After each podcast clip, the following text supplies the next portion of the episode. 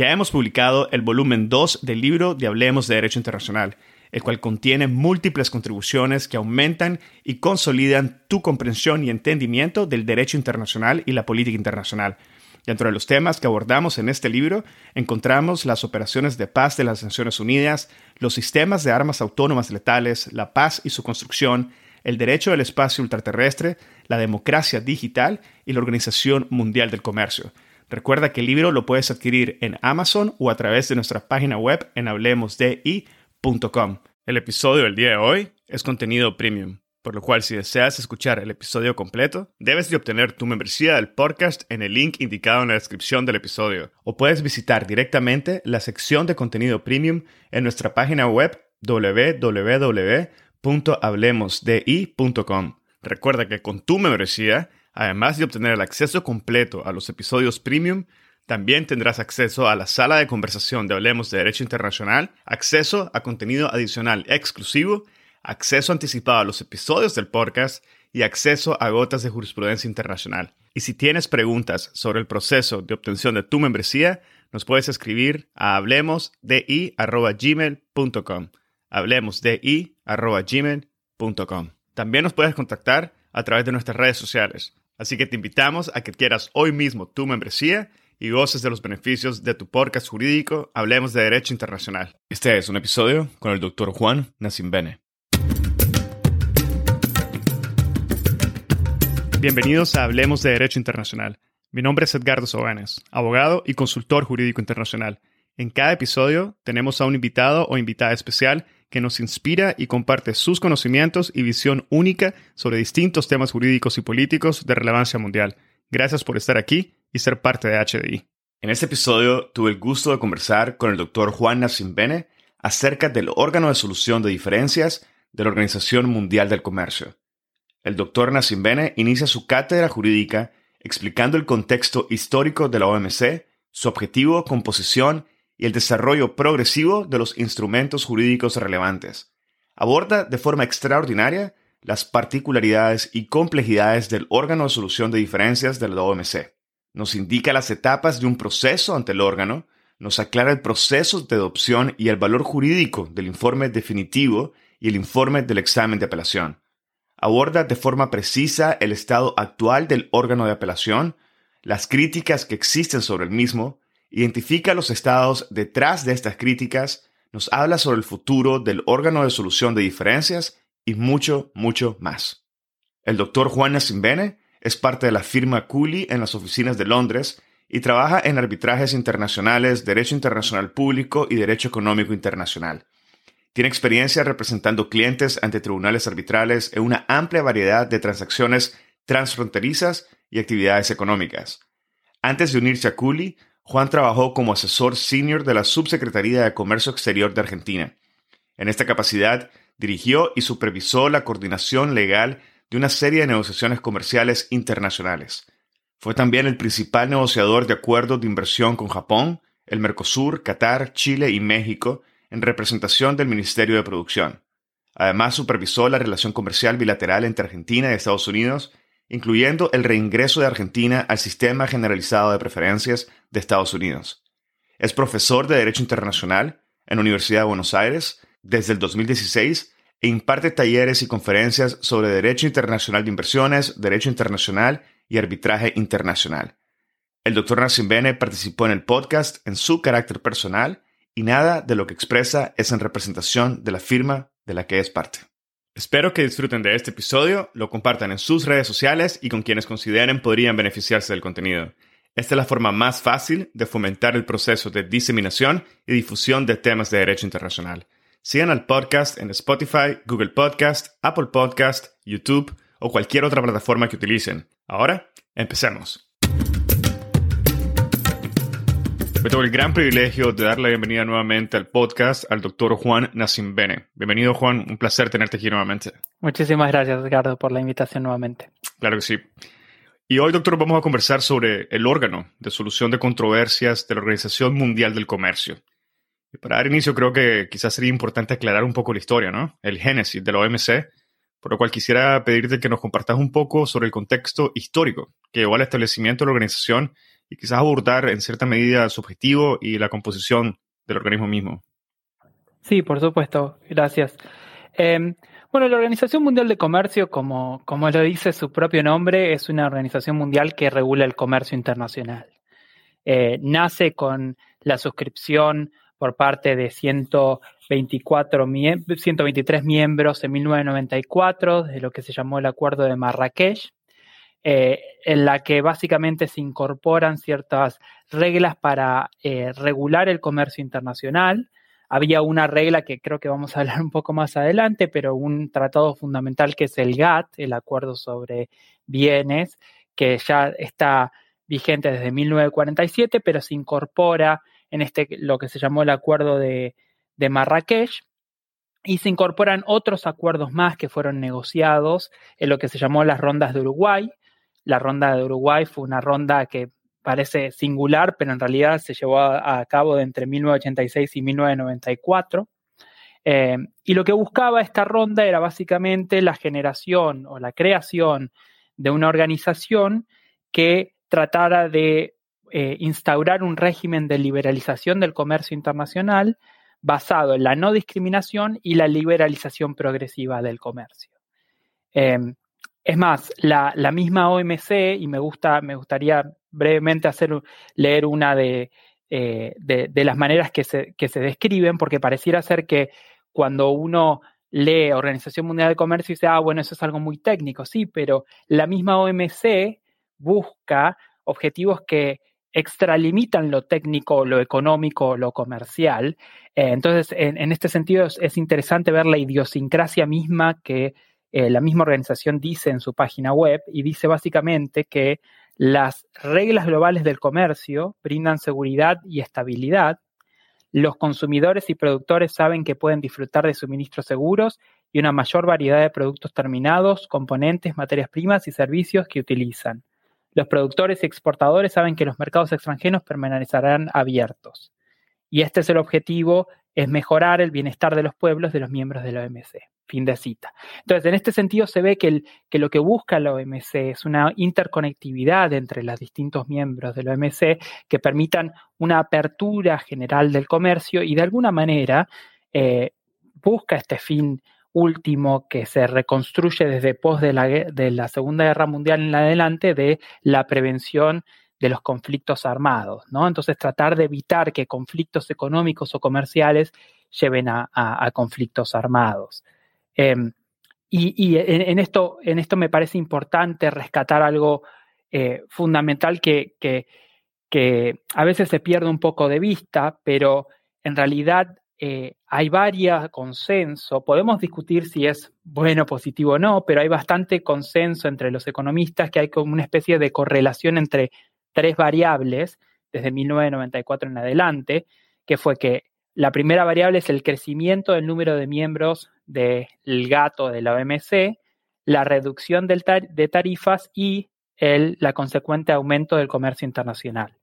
Entonces, en este sentido, lo que muchos economistas dicen es que a partir de la generación de estructuras y reglas claras de comercio internacional, que básicamente fungió la OMC como la plataforma para poder generar eso, se permitió el crecimiento exponencial del comercio internacional en 1994 y es claro que mayor comercio internacional llevó a mayor desarrollo económico.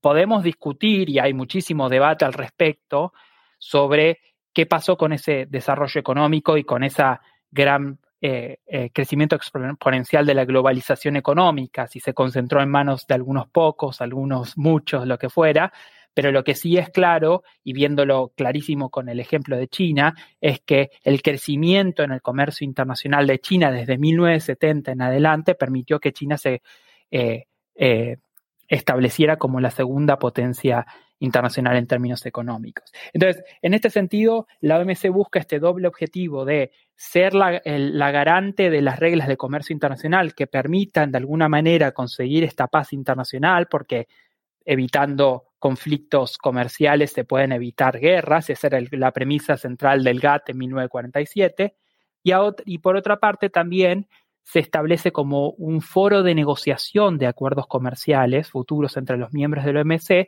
para que no solo sean los acuerdos que se firmaron en 1994, sino que progresivamente se vayan negociando otros acuerdos en materia de comercio internacional. En base a lo que nos acabas de comentar, Juan, quisiera preguntarte, eh, mencionabas, ¿verdad?, que la OMC busca instaurar un régimen de comercio internacional multilateral basado en la no discriminación y la liberación del comercio. También nos mencionaste que las reglas globales del comercio brindan seguridad y estabilidad y que el objetivo de la OMC era mejorar el bienestar de los pueblos, de los miembros de la OMC. Todo esto suena muy prometedor y quisiera preguntarte si se han alcanzado estos objetivos que se habían eh, planteado inicialmente dentro de la organización. Sí, es una, es una muy buena pregunta eh, y creo que aquí sí va a haber diferencias en función de eh, a, a, quién uno le pregunta, ¿no? Em, me parece que hubo todo un movimiento muy fuerte liberalizador a partir de los 80 y los 90 en adelante en, lo que es eh, materia económica, que llevó a, la consolidación de la OMC en 1994 como eh, de alguna manera la instauración de este principio de liberalización económica, ¿no? que busca no solo, como, como bien decías, la restricción o eliminación de cualquier tipo de barrera al comercio internacional, sino también la reducción progresiva de aranceles.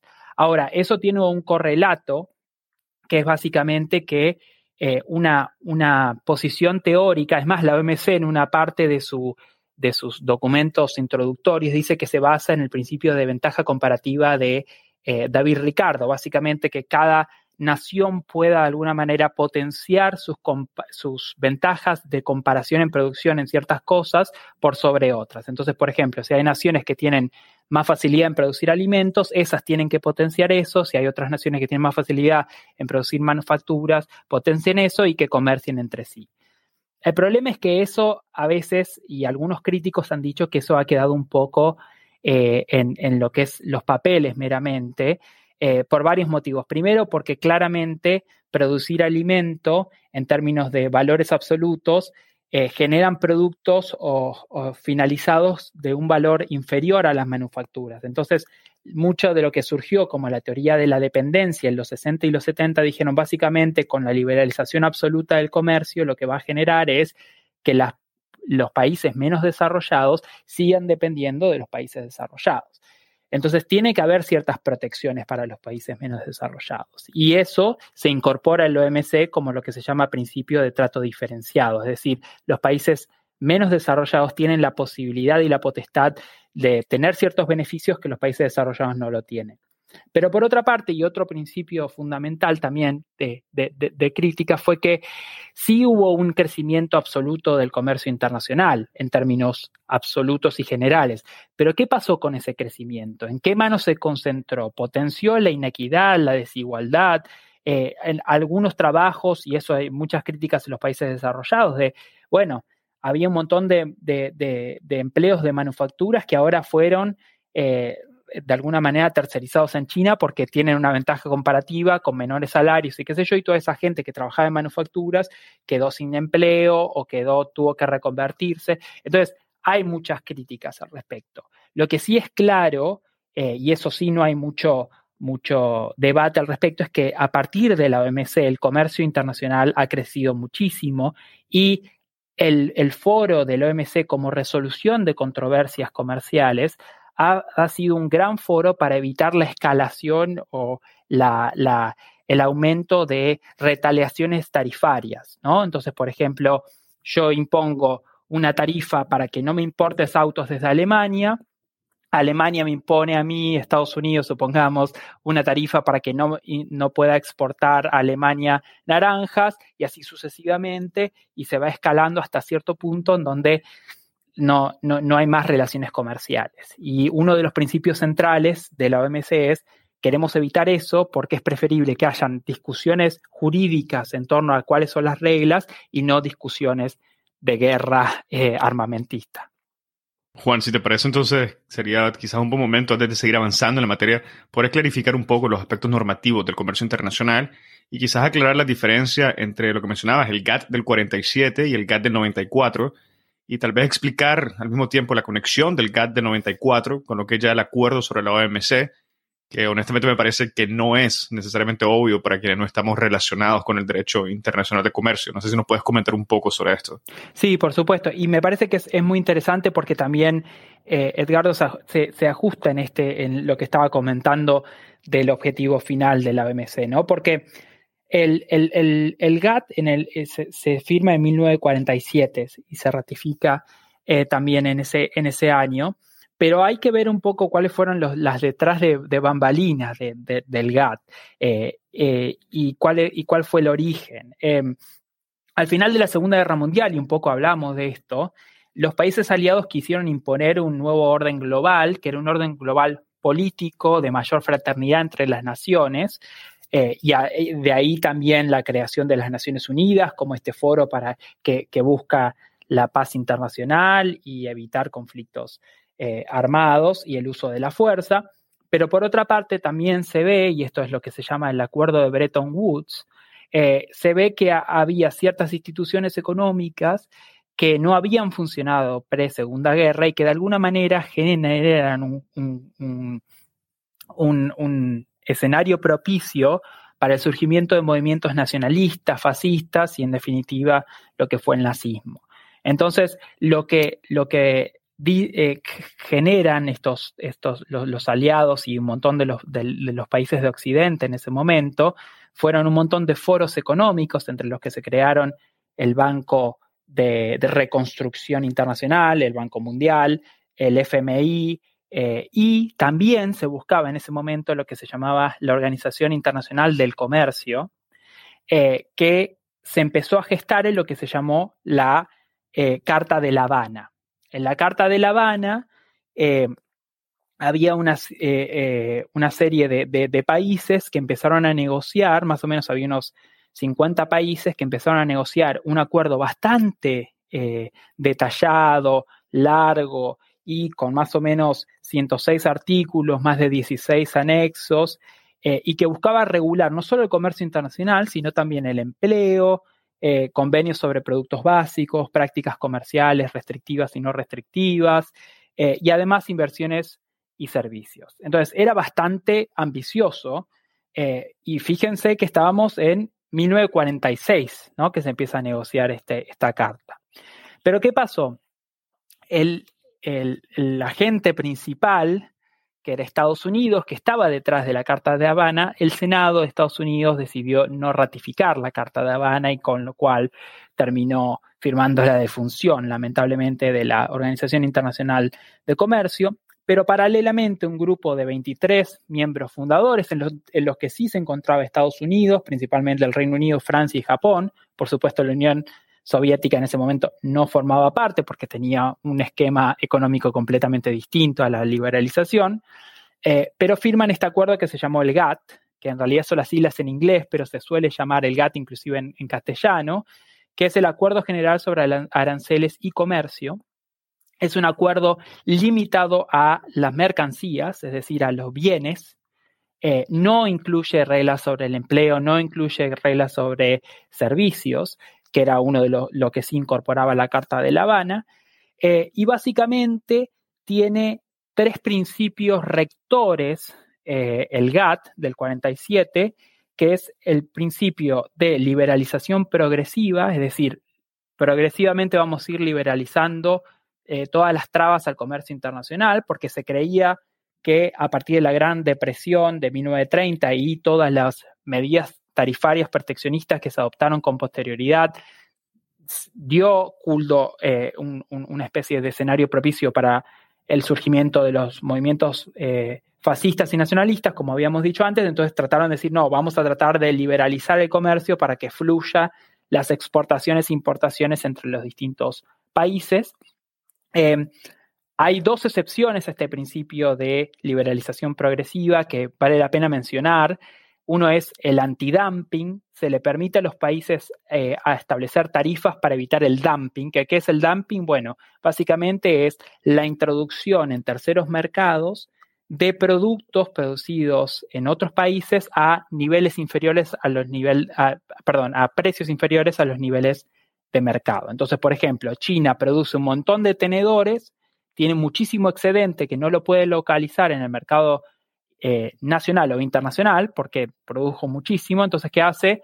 Se exportan esos tenedores a un nivel inferior del precio de mercado de esos tenedores y desplaza completamente a la industria nacional de otros terceros países. Entonces, en esos casos sí se permite la introducción de ciertas tarifas para hacer una especie de equivalencia. El segundo, la segunda excepción al principio de liberalización eh, progresiva son las medidas de urgencia sobre la importación de productos determinados. Estas son muy restrictivas bajo el GATT y lo que permite es que si supongamos que hay una inundación de productos que vienen de un día para el otro importados, se le permite a los países establecer ciertas tarifas eh, o inclusive la suspensión de la importación, pero que tiene que ser de manera temporaria para ver qué es lo que está pasando desde el punto de vista de la importación y por qué hay ese crecimiento exponencial. Em, este es el, el primer principio, el de liberalización progresiva, que no implicaba tarifa cero, lo que implicaba es vamos a tratar de progresivamente ir reduciendo las restricciones y las fricciones entre comercio internacional. El segundo principio es el principio de nación más favorecida. El principio de nación más favorecida establece que cualquier beneficio que le da uno de los países miembros del GATT a un tercer país miembro del GATT, se lo tiene que dar a todos los países miembros del GATT. Entonces, supongamos que yo bajo los aranceles de un determinado producto, perdón, a el país A, miembro del GATT, se lo voy a tener que bajar al país B, miembro del GATT también. Y por último, el principio de trato nacional, lo que establece es un principio de no, eh, que, los países miembros del GATT no van a poder favorecer a la producción nacional en las materias de los bienes que están comprometidos del GATT en detrimento de importaciones de terceros países. Por supuesto, hay excepciones a esto, pero en términos generales no se permite proteger a la industria nacional en detrimento de la industria internacional. Esto fue lo que se negocia en el marco del GATT y eh, es, lo que se aprueba en 1947, que es el tratado que sigue vigente desde 1947 hasta 1994, cuando se eh, crea la OMC, la Organización Mundial de Comercio. Bueno, Juan, muchas gracias. Honestamente te digo que eh, admiro la capacidad para poder resumir en tan pocos minutos toda la historia que nos has dicho y los aspectos más relevantes del GATT, pero quedaría un poco la duda entre lo que es la diferencia, la conexión entre GATT del 47 y de 1994. No sé si, si pudieras mencionar algo al respecto. Sí, perdón, me olvidé esa parte de la pregunta. Pero básicamente sí, el, el, GATT de 1947 se incorpora mediante lo que se llamó el Acuerdo de Marrakech, por el cual se firma y se crea la Organización Mundial del Comercio, como uno de los cuatro tratados fundamentales de la OMC que los miembros de la OMC tienen que respetar. Vale, perfecto. Y todavía para usar un poco más de, tu conocimiento sobre este aspecto normativo, no sé si nos pudieras comentar eh, sobre la existencia de otros instrumentos jurídicos que podrían ser determinantes en lo que es el funcionamiento o en el marco del establecimiento y funcionamiento de la OMC en general. ¿Existen otros instrumentos que, podríamos adherir a la lista? Sí, por supuesto. En el Acuerdo de Marrakech hay cuatro tratados o instrumentos fundamentales. Es difícil verlo porque hay tantos anexos que se van eh, eh, de alguna manera bifurcando las obligaciones, ¿no? Pero como tratados fundantes o fundamentales está el GATT, que ya lo hemos visto, que se aplica fundamentalmente con respecto a los bienes. Después está el GATS, o sea, G-A-T-S, que es el que se aplica con respecto a los servicios. De vuelta, esta es una sigla eh, en inglés, pero es la que se suele usar también en castellano. Y básicamente este tratado, a diferencia del de servicios, lo que eh, genera es una liberalización progresiva también, aplicando los mismos principios del GATT de nación más favorecida, trato nacional y liberalización progresiva para servicios. Entonces, básicamente, si eh, los bancos, las empresas de seguros, las empresas de telecomunicaciones, operadores turísticos, cadenas hoteleras, etcétera, que ofrecen estos servicios a través de eh, fronteras, básicamente los estados se comprometen propositivamente, y, ahora voy a explicar por qué digo propositivamente, se comprometen a eh, establecer ciertas aranceles inferiores, reducidos o en algunos casos directamente cero aranceles al comercio de servicios. Em, lo, que, lo que me refería con propositivamente es que, a diferencia del GATT, el GATT tiene un sistema que se llama de listas positivas, es decir, los Estados miembros solo establecen en qué sectores o subsectores se comprometen a esta liberalización de 0% de tarifas o de tarifas limitadas. Em, el tercer tratado importante del Acuerdo de Marrakech es lo que se llamó el TRIPS, o lo que se llama el TRIPS, en realidad, que es un acuerdo de propiedad intelectual. Eh, la propiedad intelectual, como, eh, sabemos, es todo lo que es propiedad intangible que le da derecho a el creador de una determinada, por ejemplo, un, libro, un eh, medicamento, etcétera, esta propiedad intangible de utilización o de cobro por, ese, por el uso de esa propiedad a terceros. Y básicamente los, puntos neurálgicos y más importantes del TRIPS son las patentes, los derechos de autor, las eh, eh, marcas comerciales, nombres geográficos, etc.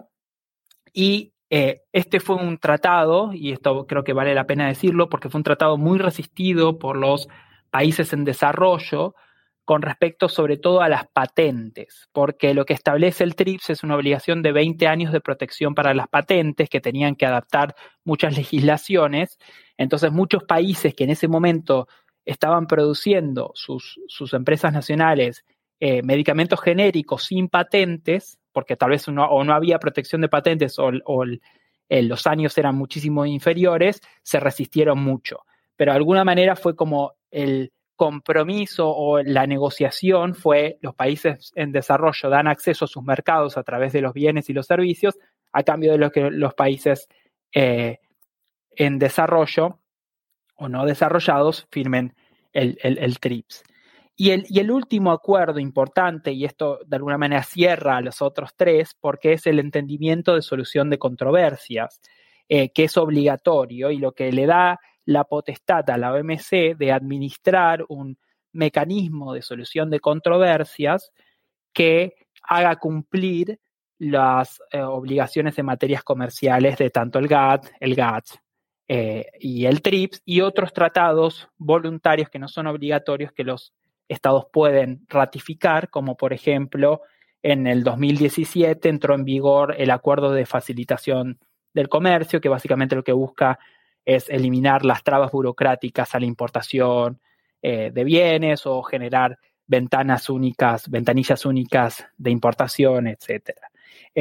Algo, algo importante que, vale la pena mencionar, que aunque no es un tratado, es algo que se hace obligatoriamente, o que en realidad no obligatoriamente, pero se hace con respecto a todos los miembros, es el tema del programa de monitoreo del comercio, mediante el cual la misma ONC realiza una evaluación de las políticas comerciales de cada uno de los Estados miembros y cómo estas políticas se van adaptando o no a las reglas del comercio internacional mundial y emite un informe con respecto a cómo se está desempeñando el país en cuestión con relación a eso. Esto se empezó a hacer eh, luego de la segunda, perdón, de la, de la, de la gran crisis económica de 2008, en 2012 se empezó a, instrumentar y lo que tiene básicamente es un efecto reputacional, ¿no? Porque es, bueno, esta política más o menos no está muy en consonancia con los principios de la OMC, sería bueno que la revise, señor Estado miembro, etc. Pero no tiene un efecto jurídico como sí lo tiene el entendimiento de solución de controversias. Una pregunta, Juan. cuando estabas abordando el GATT del 47, hiciste referencia al aspecto histórico que llevaron a su adopción. Mencionabas la Gran Depresión, mencionabas las guerras, eh, mencionaste eh, otros elementos que influenciaron eh, la adopción del GATT del 47. Ahora mencionaste también que el programa de monitoreo se generó básicamente nace a raíz de la crisis financiera del 2008, pero el paquete completo del que estamos hablando referido a los tratados de Marrakech del 94. Me queda la duda, ¿qué fue? ¿Hubo algún acontecimiento histórico que llevó a la adopción de este paquete completo en este año? Bueno, sí, en, realidad, como, como habíamos eh, mencionado muy brevemente, que tal vez tendría que haber explicado un poquito más, pero la ronda de Uruguay empieza a mediados de los 80, ¿no? En el 86.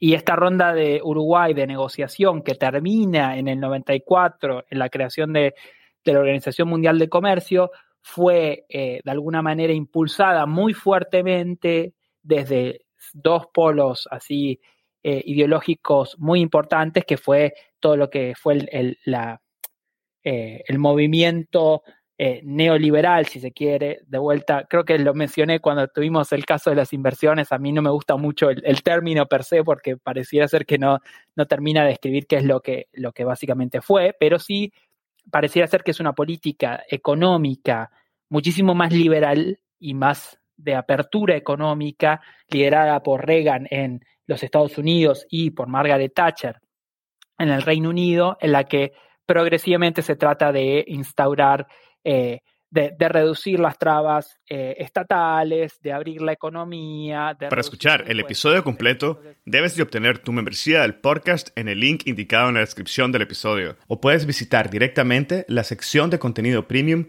en nuestra página web www.hablemosdi.com. Recuerda que con tu membresía, además de obtener el acceso completo a los episodios premium, también tendrás acceso a la sala de conversación de Hablemos de Derecho Internacional, el primer espacio virtual único y consolidado para networking de la comunidad global de hispanoparlantes oyentes del podcast, acceso a contenido adicional exclusivo, acceso anticipado a los episodios del podcast y acceso a gotas de jurisprudencia internacional. Y si tienes preguntas sobre el proceso de obtención de tu membresía, nos puedes escribir a hablemosdi.gmail.com. Hablemosdi.gmail.com también nos puedes contactar a través de nuestras redes sociales, así que te invitamos a que quieras hoy mismo tu membresía y goces de los beneficios de tu podcast jurídico Hablemos de Derecho Internacional. Si encontraste este episodio interesante, te invitamos a que lo compartas y nos sigas en Spotify, Apple Podcast, Google Podcast o cualquier otra plataforma que utilices para escuchar tu podcast Hablemos de Derecho Internacional, haciendo clic al botón de seguir o al botón de suscripción. Hasta la próxima.